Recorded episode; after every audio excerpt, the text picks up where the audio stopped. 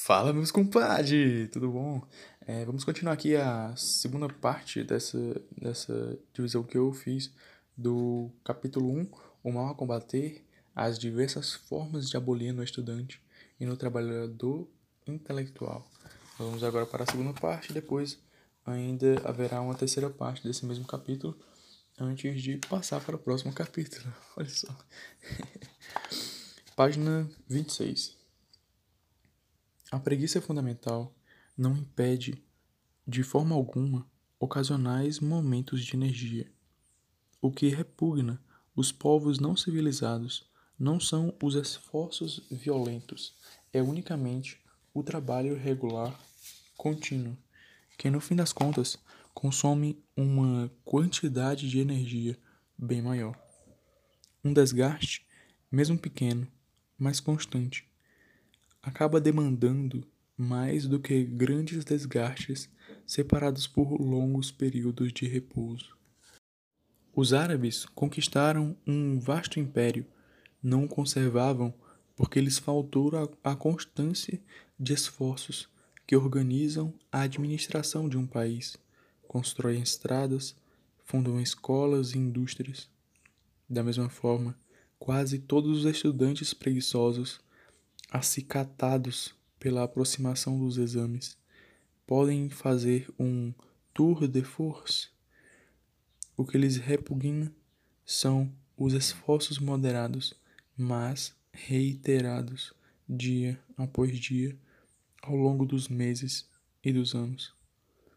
É tão certo que é no esforço moderado, mas contínuo, que reside a energia real e fecunda que todo trabalho que se afasta desse tipo pode ser considerado um trabalho preguiçoso.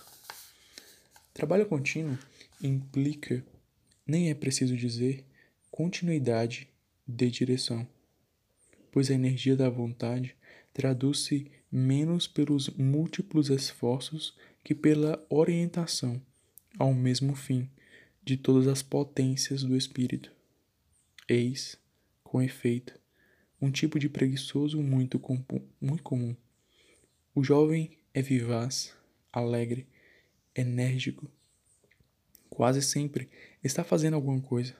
Ao longo do dia, leu algum tratado de geologia, um artigo de Brunetière sobre Racine, folheou alguns jornais, releu algumas notas, esboçou um plano de dissertação. Traduziu algumas páginas do inglês. Não ficou um só instante inativo. Seus amigos admiram sua capacidade de trabalho e a variedade de suas ocupações. Nós, entretanto, devemos dar a esse jovem o nome de preguiçoso. Para o psicólogo, o que essa multiplicidade de trabalhos indica é uma atenção espontânea, que tem certa riqueza, mas que ainda não se tornou atenção voluntária. O que essa pretensa capacidade de trabalho variado indica é uma grande fraqueza da vontade. Esse estudante fornece-nos um tipo de preguiçoso muito frequente, que denominamos o tipo disperso. Esse passeio do espírito é agradável, com certeza, mas não passa de um bom passeio. Nicole denomina espíritos de moscas a esses trabalhadores que pousam ora aqui, ora acolá, sem nenhum proveito. São, para lembrar a bela imagem de Fenelon como uma vela acesa no lugar exposto ao vento.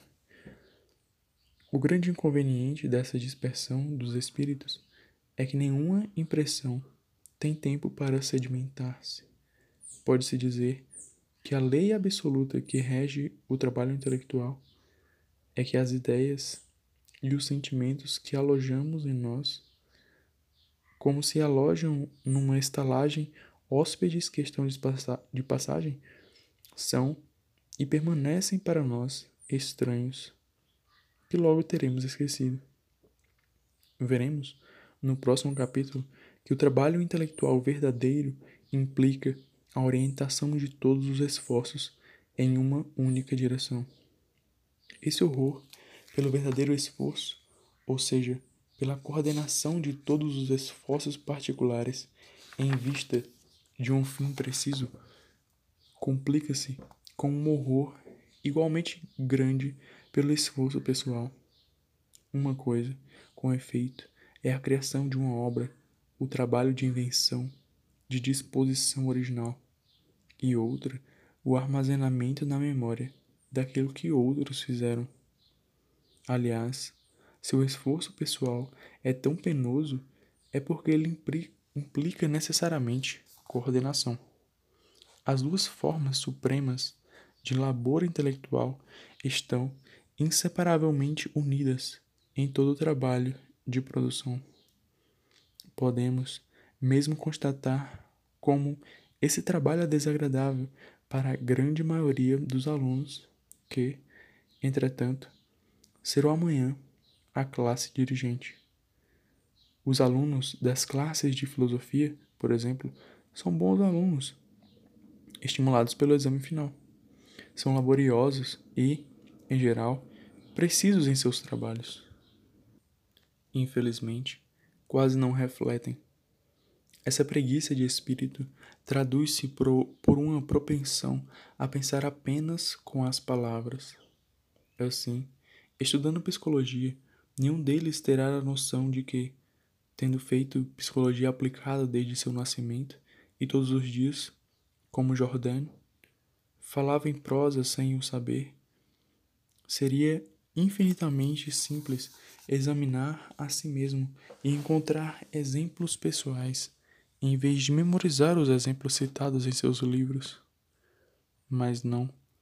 Eles têm uma tendência invencível para aprender em vez de investigar. A enorme sobrecarga que impõe assim a sua memória atemoriza-os menos que o mais leve esforço pessoal. São passivos em tudo, exceto, bem entendido, e, em um número muito pequeno, a elite dos bons alunos. A prova experimental dessa incapacidade de esforços pessoais nos é fornecida pelos concursos trimestrais para o primeiro lugar da classe. A maioria dos alunos teme esse exercício. Ser obrigado a redigir sobre um assunto sem que seja ainda preciso investigar por si mesmos, mas, na maioria dos casos, simplesmente redistribuir, segundo um plano novo, os materiais fornecidos pelo curso. Pôr em sua exposição a clareza e a lucidus ordo que o leitor exige. É, para eles, um exercício francamente desagradável. É claro que esse horror pelo trabalho pessoal continuará na universidade. E sem prejuízo, pois nenhum exame avalia quem é o candidato, o quanto ele vale, mas apenas o estado de sua memória e o grau, o nível a que chegam as coisas que ele aprendeu. Todo estudante consciencioso que saiba refletir confessará a si mesmo como é pequena em um ano de medicina, de direito, de ciências naturais, de história, a grande soma dos esforços que não sejam esforços de memória. É também muito curioso observar, até nos cientistas, as formas sutis que toma a preguiça. Preguiça, bem entendido, de que modo algum exclui um grande trabalho e pesadas preocupações, pois aqui a quantidade não substitui a qualidade. Mais ainda, a quantidade de trabalho é frequentemente nociva à sua qualidade. Por exemplo, os eruditos alemães gostavam de zombar de nós como o racun da fábula. Tiram do fogo as castanhas de que comemos. A comparação parece parece-nos muito justa. Racun é um bom símbolo do trabalho de erudição. Citação: Racun, com sua pata, de maneira delicada, afasta um pouco a cinza e retira a mão.